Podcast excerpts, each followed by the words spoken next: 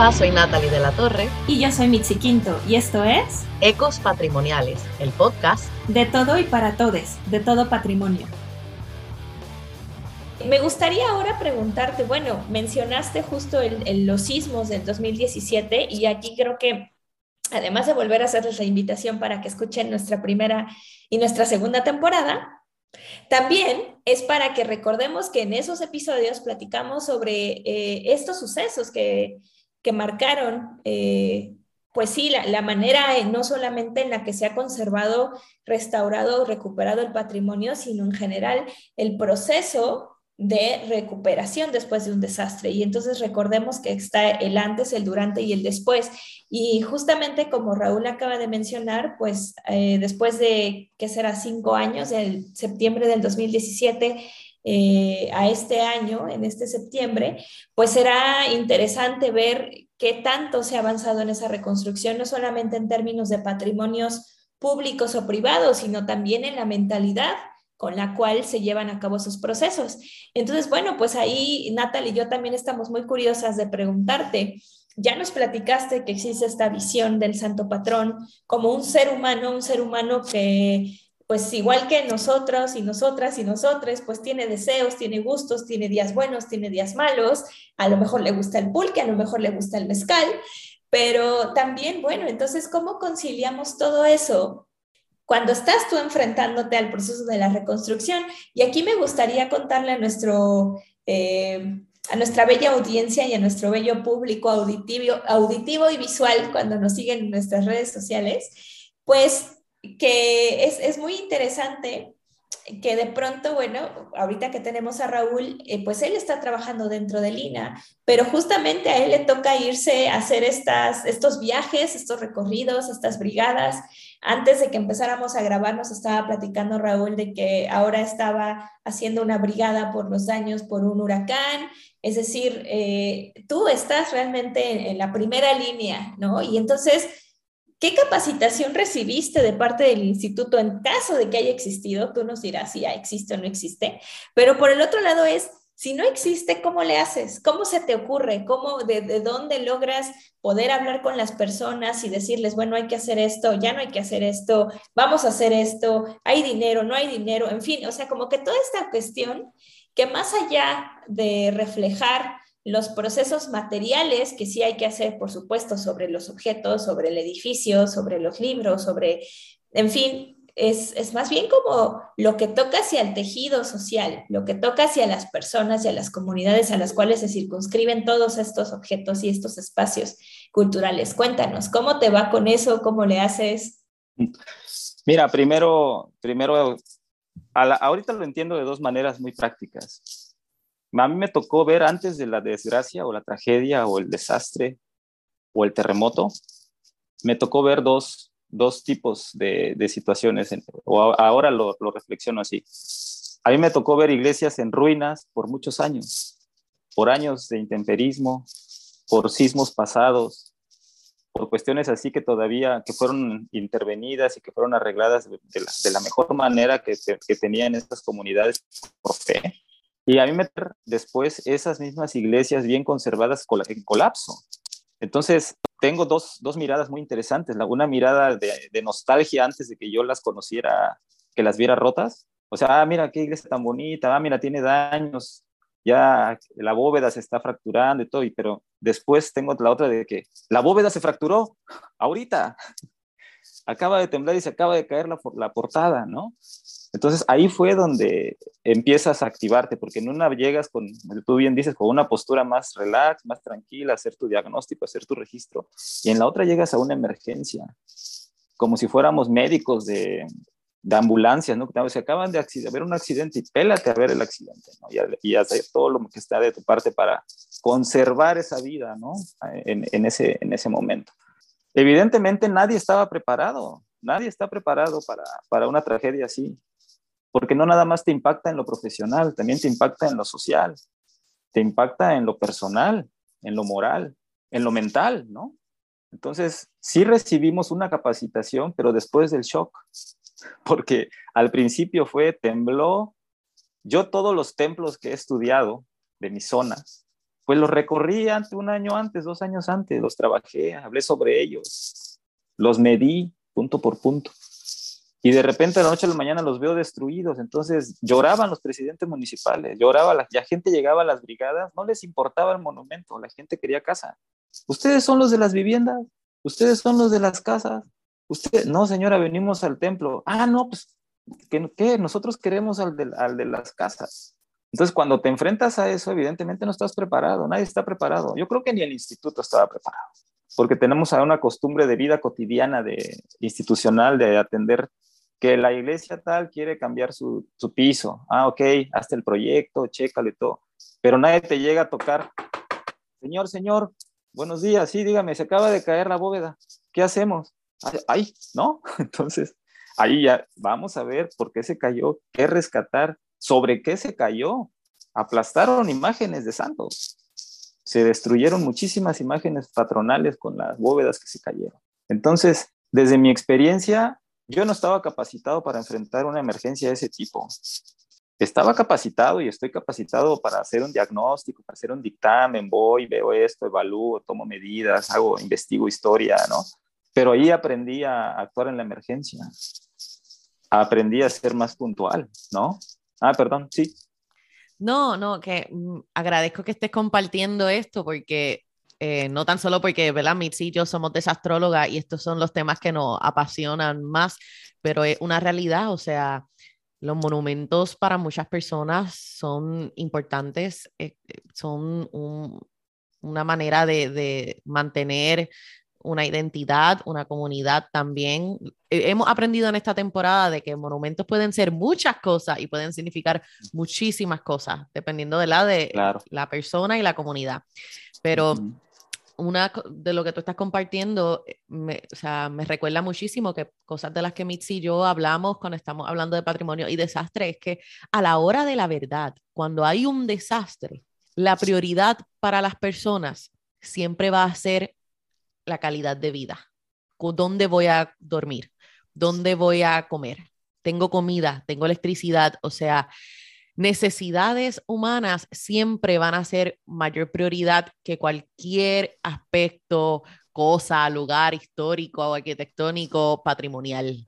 Y eso siempre le choca a muchas personas que son súper apasionadas en su profesión, como restauradores, arqueólogas o lo que sea. Y es como que, mi amor, o sea, sí es importante y entendemos que como es una de tus pasiones en tu vida, te va a doler mucho cuando personas van a decir, a mí no me importa que se caiga el templo, que se caiga el sitio arqueológico, yo quiero un lugar donde mi familia pueda estar segura y a salvo en caso de que ocurra otro terremoto, en caso de que venga, o, o sea, el huracán. Y es eso lo que tenemos como que, que entender y desmistificar de que no, o sea, no todo es eh, el color de rosa y podemos también como que proteger el patrimonio y proteger a la gente. No, la vida humana viene primero. Por eso también me estuvo bien interesante cuando estabas hablando lo de la cerveza y el café a los, a lo, a lo, ay, a las estatuas de los patrones, a los santos. Como que, no, no le eche eso, pero sí es importante para ellos. Es para las personas, el patrimonio es para el bienestar y el uso eh, de una comunidad. Déjalos que le echen las cervezas, si la han hecho por 300 años, que lo sigan haciendo, no es nada.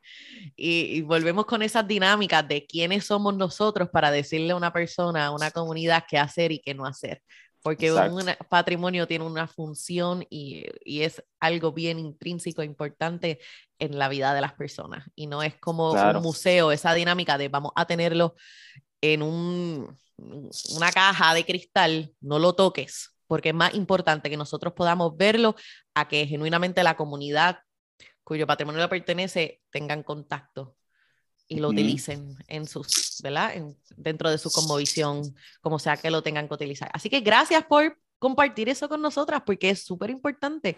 Y yo creo que una de las cosas que Missy y yo estábamos bien pompeadas ya por empezar a tocar en esta temporada era también el tema de los desastres y los monumentos, que vamos, vamos a llegar ahí ya mismo, vamos a llegar ahí ya mismo. Entonces te pregunto, Raúl, eh, ¿cómo, ¿verdad? Tú logras incluir a las personas, ¿verdad? Propietarias de esos espacios, eh, ¿cómo lo incluye en ese proceso de restauración? ¿Hay un diálogo comunitario antes de empezar a hacer un trabajo? O sea, hay un, una dinámica, como le decimos, de arriba hacia abajo, en que el profesional le dice a la comunidad qué hacer, o se hace en colaboración, en comunidad, y se permite que tal vez la comunidad sea la que guíe el proceso de restauración. ¿Cómo es allá? Hemos, eh, ha sido muy interesante lo que dices, porque sí tienes razón, una vida es una vida, me dijo un paisano. Yo no me voy a meter a rescatar esa imagen de ahí, porque una vida es una vida. Entonces, no, pues espérate, no te metas ahorita, tenemos que evaluar que se puede entrar. Entonces, ahí viene esa parte que bien dices de cómo vamos a trabajar con la, con la comunidad, porque yo, le puedo, yo no voy a meterme tampoco, ¿verdad? Nadie se va a arriesgar. Por más que sea una obra de, incunable del siglo XVI que está sobre una bóveda a punto de colapsar y con sismos a cada minuto, imagínate. Entonces es, es, que tú dices, o vivo yo o me vuelvo héroe o, qué pasa, ¿no? Pero bueno, fíjate que ahorita sí ya tenemos, este, hicimos una cuestión mm, muy interesante.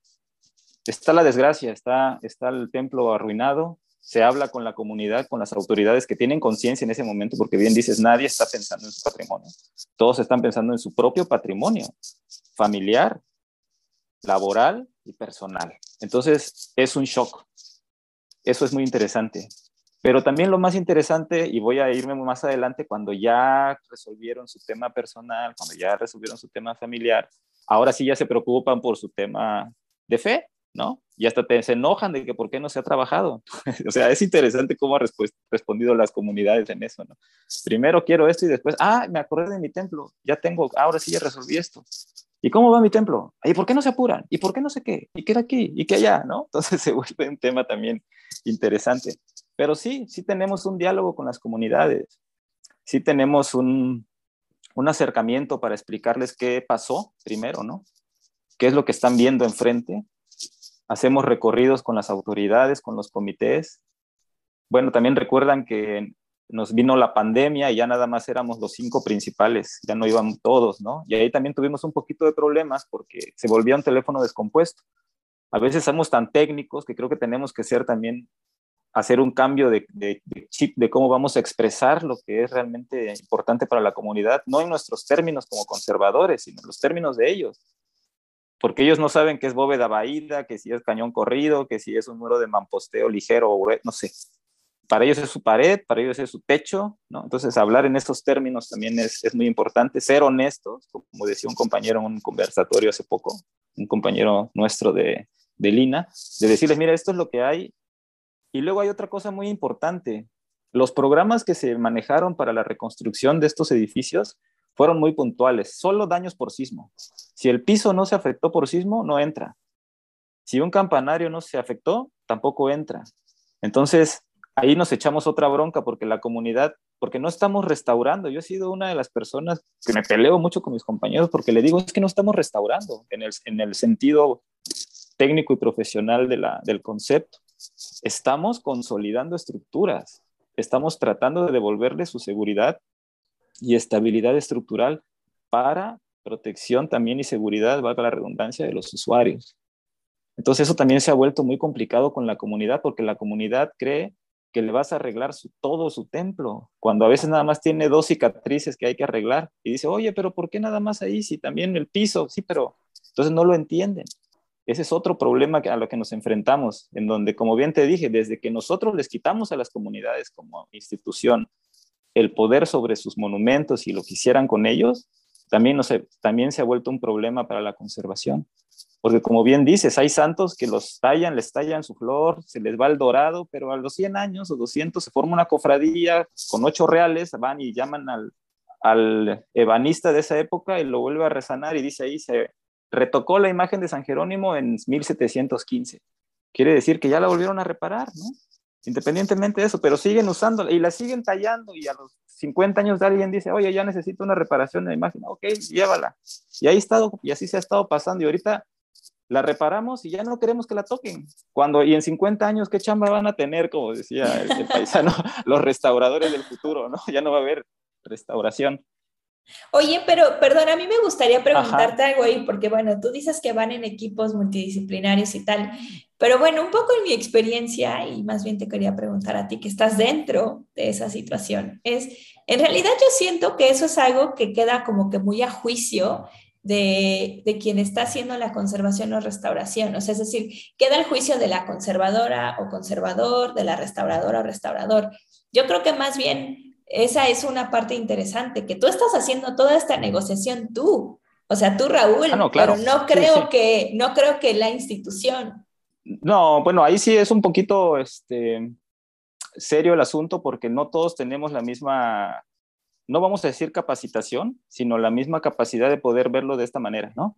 Yo tengo y, sinceramente... claro, como la sensibilidad, ¿no? Sí, claro, tengo compañeros que no, no trabajan en multidisciplina y lo digo con, con toda sinceridad y se los he dicho a ellos, ¿no? Tengo compañeras que tampoco trabajan en multidisciplina, tengo compañeros y compañeras que quieren sacar agua del pozo, ¿sí me explico? Del árbol caído quieren hacer leña. O sea, hay mucha ahorita abuso también del patrimonio del desastre y realmente no se está trabajando, pero también la comunidad no es tonta ni la gente es tonta. Ellos saben cuando te acercas de una manera saludable para bien, para lograr algo. Y también saben cuando te acercas para quitarles algo o para aprovecharse de eso.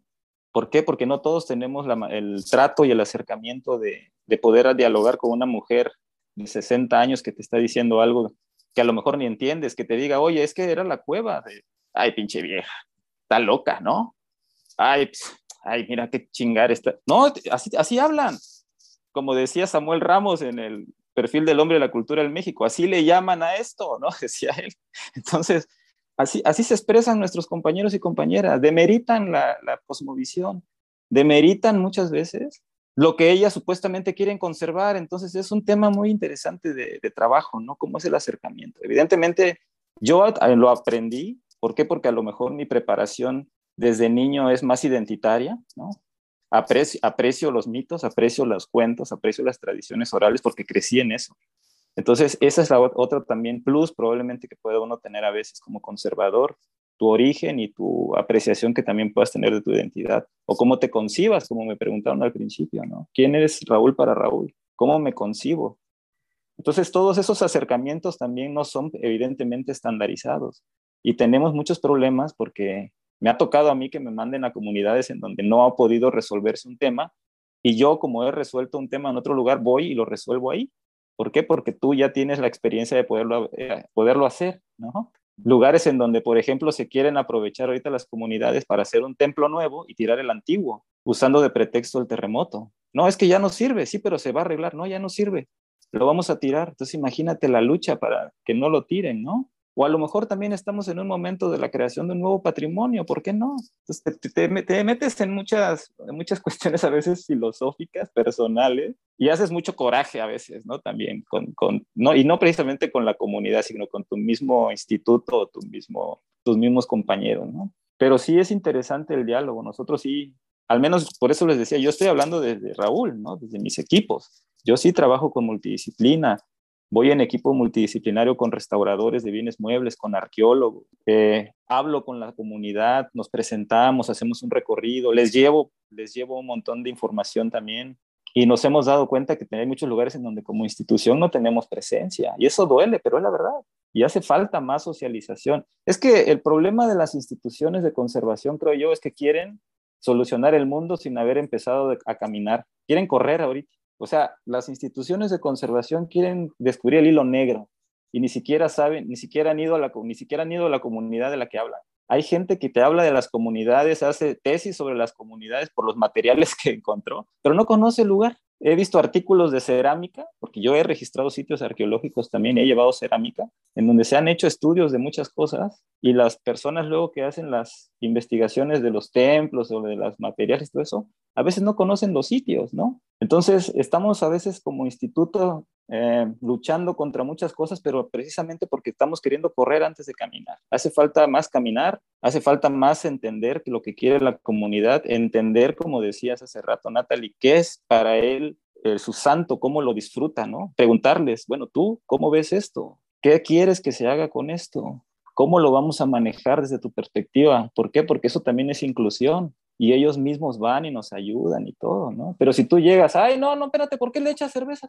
Espérate, no sé qué. Y, y me, y ah, no, pues entonces no me meto. No, no, no, no, eso está mal, no se debe de hacer por ley, porque aquí lo dice la sagrada FLFMZM, ¿no? No, no, no, no. Entonces, te digo, depende mucho de, también de tu criterio personal y de cómo te enfoques a, a eso y lo que quieras obtener. Si quieres conservar ahorita, a estas alturas de la vida, tienes que ser más amable y más solidario con el patrimonio y con la gente. Y no querer descubrir el hilo negro, no querer hacer todo en este momento, que te, ser consciente de lo que te toca hacer ahorita. Si ahorita te toca levantarlo y ponerlo en un lugar seguro, siéntete satisfecho con eso, porque estamos en un momento muy difícil en la conservación, muy difícil. Siempre he dicho que el problema de la conservación es en manos de quién están los objetos que queremos conservar. Ese siempre ha sido el problema. Entonces, es muy interesante cómo podemos nosotros entender ahorita nuestro papel y nuestra labor dentro de precisamente el abordaje de estos temas y nuestra presencia en, lo que queremos hacer. Entender que ahorita nos toca consolidar el templo y si la señora dice que quiere también su campanario, lo sentimos, no, no, no, el programa no da para más, pero cómo convencerlo, ahí también es, es importante el diálogo, ¿no? Para que claro, y cómo comunicarlo, ¿no? Que, Totalmente. Pues te agradecemos muchísimo esta pues esta parte autocrítica y reflexiva, porque es muy difícil de encontrarla y mucho más difícil de encontrarla dentro de las instituciones. Y nos parece muy valioso que no solamente tú tengas esta parte reflexiva, sino que te atrevas a compartirla con, pues, con nosotras y por supuesto con nuestra audiencia querida. Porque finalmente tú sí estás haciendo la conservación de la, o sea, estás haciendo la, la conservación, está haciendo un local, que es lo que también hemos platicado mucho en este espacio y Natalie y yo hemos tenido reflexiones muy profundas acerca de esta, de esta práctica del colonialismo, pero donde ya no es el extranjero, entendiéndose como alguien que viene de otro país, ¿no? O sea, ese mismo extranjero puede ser, en el caso oaxaqueño, alguien que viene de otra región, puede ser alguien que viene de la capital, puede ser alguien que viene de la capital del país. O sea, ya no tenemos que pensar en, un extranjero o extranjera como esta figura que viene eh, tal vez de otra parte del territorio, sino hasta puede ser alguien de ahí, pero que viene con la mentalidad de avasallar lo que está sucediendo y también imponerse. Entonces, finalmente tú sí eres un local haciendo conservación de su patrimonio local y yo creo que eso es algo muy digno de reconocerse y te agradecemos mucho que lo estés compartiendo con nosotras pues en, esta reflexión. No, no sé, Natalie, si tú tengas alguna idea. No, exacto, o sea, eh, vale la pena tener estas conversaciones para que si audiencia que nos escucha, seas tú una persona interesada en restauración, arqueología, arquitectura, antropología, lo que sea, eh, te lo cuestiones, te lo cuestiones cómo te están enseñando cuando tú te estás desarrollando como profesional, qué te están enseñando a hacer y cuestiónalo. Porque no porque la academia te dice algo, la ley te dice algo, significa que es ético o que es, tú sabes, lo que genuinamente beneficia a una comunidad. O sea, hay que tener en cuenta eh, quién tiene el poder, qué es lo que mueve el dinero, que vivimos en un mundo donde la corrupción es el pan de cada día y que hay que tener muchos factores en cuenta. Y sí, todo parece ser muy filosófico, pero vale la pena tenerlo en mente a la hora de, de ir a la comunidad, como tú bien dijiste, Raúl, hay que salir del comfort zone, hay que aprender a trabajar con comunidades de una manera ética y romper con esa dinámica de que yo como experta sé lo que es mejor para ti. No, nosotros tenemos que aprender de las comunidades y dejar que las comunidades guíen nuestro trabajo. Siempre le digo a las personas, la arqueología empieza con una pregunta. ¿Qué tú quieres aprender? ¿Qué tú quieres aprender de tu pasado? Tal vez yo estoy interesada en este pedazo de cerámica y yo quiero saber cuál fue la pintura y cómo lo hicieron y dónde cogieron los materiales. Tal vez la comunidad quiere saber sobre tal vez otra época, no tan, tan tú sabes, prehispánica, tal vez más histórica. ¿Sabes qué? Eso a mí no me interesa personal, pero eso es lo que tu comunidad quiere y va a beneficiarte a ti de alguna manera. Vamos allá vamos a trabajarlo. De ahí arrancamos con la pregunta de investigación y vamos entonces a planificar bien cómo vamos a trabajarlo. Y eso es lo que está cambiando ahora, lo cual encuentro súper positivo, lo cual encuentro bueno, eh, me da mucha esperanza dentro de mi profesión como arqueóloga, así que espero que mucha gente en otros países también estén bien motivados a hacer este trabajo más de colonial, feminista, antirracista, porque como tú bien dijiste también, Raúl, la inclusión lo es todo, la representación es importante. Así que para ir cerrando con este gran episodio, porque como siempre podemos seguir hablando y hablando y hablando, eh, Raúl, cuéntanos, para ti, ¿qué es patrimonio si le quieres llamar patrimonio? Híjole, pues mira, es, es muy difícil, pero yo antes lo único que pensaba era en el patrimonio histórico.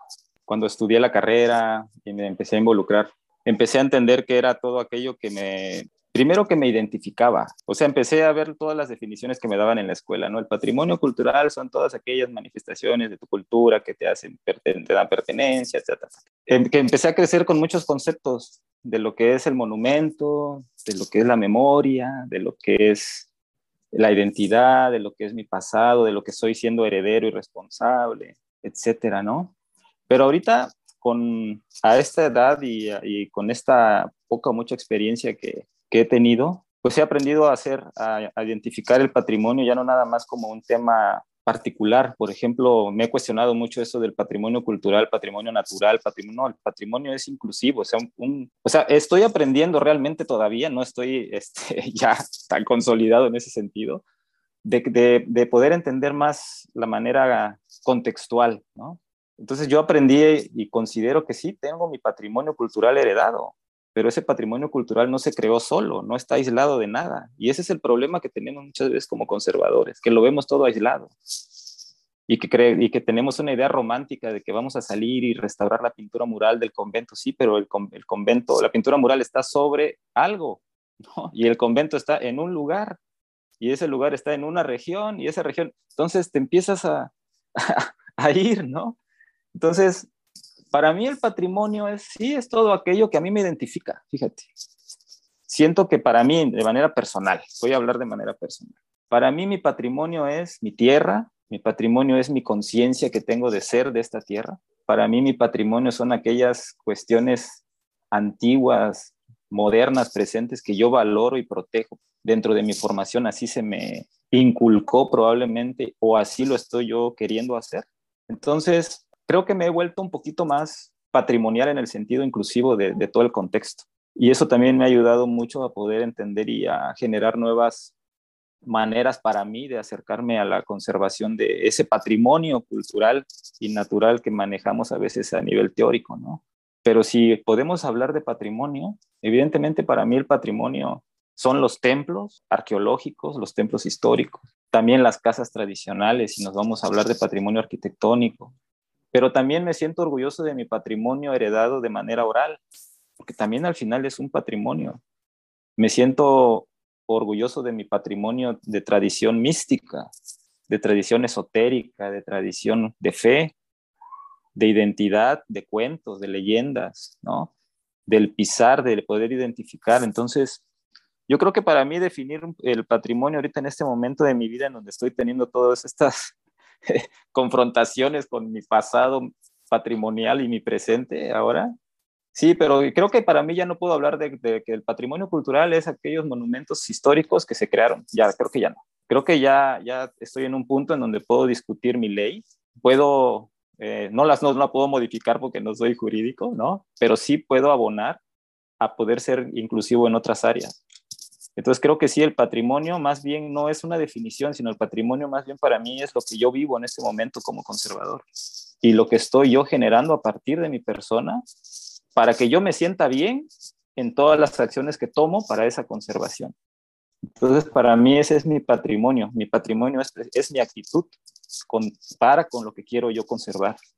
En ese momento de mi vida, este, ese momento de mi vida estoy ya olvidándome un poco de las cuestiones teóricas, porque siempre hemos discutido eso. Sí, eso dice el libro, pero ¿tú qué dices?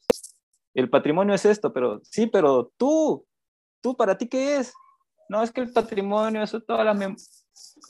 Sí, sí, ok, está bien. Es que la carta de... Sí, pero tú, tú, conservador, ¿qué es para ti el patrimonio? No, no, no me digas lo, lo que están diciendo o ya se dijeron, sino para ti qué es. Entonces creo que esa, esa, esa misma actitud también que tengo me ha creado muchos problemas en mi trabajo, me ha creado muchos problemas en otras, con otra, en relaciones laborales y profesionales, porque la manera de abordar es diferente y, y sí he estado, ya no sé si soy el que está bien o el que está mal, pero sí rompiendo muchos, muchas este, cuestiones de ese tipo, ¿no? Entonces yo, yo creo ya para cerrar y extenderme, porque esto me da mucha nostalgia y me hace también verme desde fuera, ¿no? En ese sentido, sí creo que, que lo que tenemos que hacer antes de, de buscar definiciones ya es, es definirnos nosotros mismos qué es para nosotros lo que realmente es patrimonio. Y eso va a variar para muchos. Pero fíjate que independientemente, fíjense, perdón, Mitzi y Natalie, independientemente de, la definición que tengas tú del patrimonio, aquí lo que importa son los hechos, la manera puntual que vas a conservar. Entonces, si tú crees que el patrimonio para ti es eso, ok, pero demuéstramelo en los hechos. Esto es lo que tengo que conservar. ahí creo que está la, verdadera grandeza del conservador en los hechos y no en las palabras, ¿no? Creo que eso es lo que nos puede llevar a, muchas nuevas generaciones, incluso a nosotros mismos, a cambiar de visión y a tener mejores acercamientos con, con lo que queremos conservar y hacer, hasta para conservar nuestra propia persona, ¿no?